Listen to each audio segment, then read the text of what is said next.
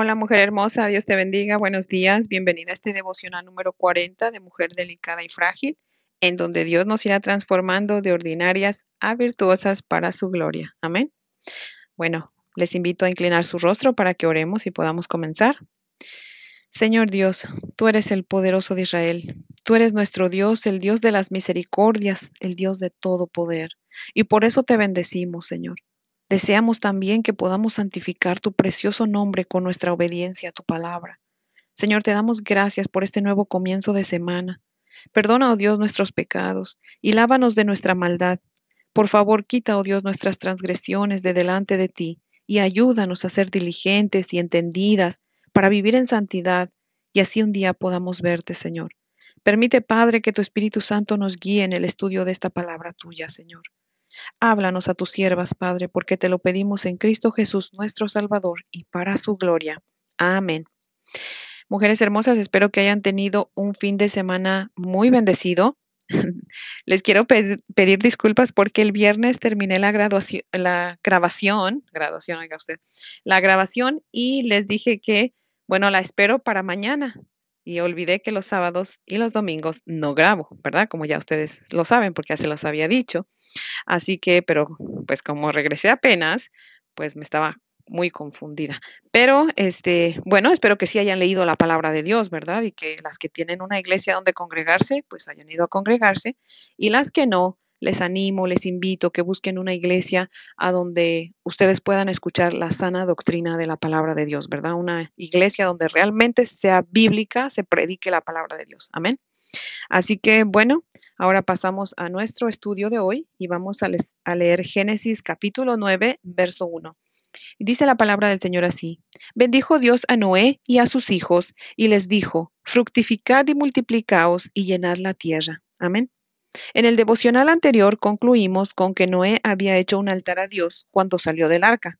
De hecho, fue lo primero que hizo Noé, ¿verdad? Y aquí en el verso 1 vemos que Dios bendice a Noé y a sus hijos. Si tú y yo escogemos sacrificarnos a Dios como Noé, vamos a ser bendecidas, porque Dios no es deudor de nadie, amén. Siempre Dios nos va a dar más de lo que nosotros le damos. Ahora, ¿qué tipo de sacrificios podemos ofrecer hoy en día a Dios?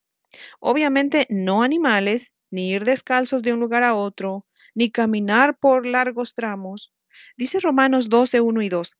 Así que, hermanos, os ruego por las misericordias de Dios que presentéis vuestros cuerpos en sacrificio vivo, santo y agradable a Dios, que es vuestro culto racional. En otras palabras, el sacrificio que debemos ofrecer a Dios es nuestra propia vida. ¿Cómo? Entregándole nuestra vida a Dios por medio de su Hijo Jesucristo, para que Él haga su voluntad en nosotros. Amén. Es decir, Señor, heme aquí, ven y maneja mi vida. De hoy en adelante quiero ser solo de ti. Quiero vivir para ti, amarte con todo mi corazón, mi alma y mi mente y mis fuerzas. De hoy en adelante quiero servirte. Quiero vivir consagrada a ti. Quiero adorarte, glorificarte, santificarte y exaltarte con mi vida. Quiero morir a mis deseos para llevar a cabo tus deseos. El verso 1 de Romanos 12 termina diciendo que es vuestro culto racional. ¿Qué significa eso? Que si somos personas que razonamos es porque estamos cuerdas, estamos bien, no estamos locas. Así que si estamos bien, razonamos bien, entonces debemos entender que Jesucristo murió por nosotros y ahora nosotras estamos dispuestas a morir al yo, a nosotras mismas en agradecimiento a lo que nuestro precioso Salvador, nuestro Señor Jesucristo, hizo por nosotros en la cruz. Amén. Romanos 12.2 dice, en la versión Dios habla hoy, ya no vivan según los criterios del tiempo presente, al contrario, cambien su manera de pensar para que así cambie su manera de vivir y lleguen a conocer la voluntad de Dios, es decir, lo que es bueno, agradable y perfecto. En otras palabras, nos sacrificamos también cuando decidimos no adaptarnos al mundo moderno, que porque si ya salió la nueva moda y tenemos que estar a la moda, o que si ya hay un carro nuevo y mejor tengo que cambiar el mío, o que porque si ya se acepta el aborto, el matrimonio del mismo sexo y muchas ideologías más, yo también las tengo que aceptar. No, nosotros tenemos que ir de la mano de Dios y de su santa palabra, aunque eso a otros no les guste. De hecho, los cristianos somos reconocidos por estar fuera de estilo, déjeme le diga. Y, y está bien, ¿eh? Eso está bien con nosotros. Dice la Santa Escritura que Dios no es deudor de nadie. Si nosotras le damos nuestra vida a Cristo, Él nos da su vida eterna. Amén.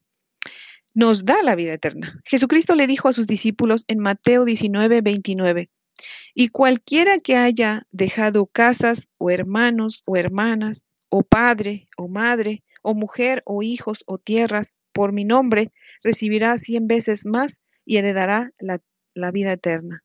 Imagínese nada más qué promesa del Señor. Amén. ¿A qué se refiere esta escritura? Que muchas veces por seguir a Cristo aún nuestra propia familia se va a oponer. Y ahí es donde Dios va a probar nuestra fe. ¿Sí ve?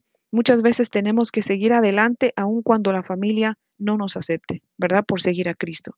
Así que ahí es donde está nuestro sacrificio vivo, ¿verdad? Aunque en lo personal yo no espero que Dios me recompense materialmente con nada, ya Él me dio la vida eterna y eso para mí es más que suficiente. El hecho de saber que lo veré cara a cara y viviré con Él para siempre me es más que suficiente y espero que también sea suficiente para usted, amén. Porque realmente lo material aquí todo se va a quedar, créame. Pero cuando vaya, nos muéramos, ahí es donde se va a ver, ¿verdad? Si realmente fuimos un sacrificio vivo para Cristo. Si vamos para el cielo a la presencia del Señor, es que sí lo hicimos. Y si no, pues ya saben, sabemos para dónde vamos, ¿verdad? Para el infierno, ese fuego eterno que nunca se va a acabar. Igual ahí va a ser una vida eterna, pero separada del Dios poderoso. Amén.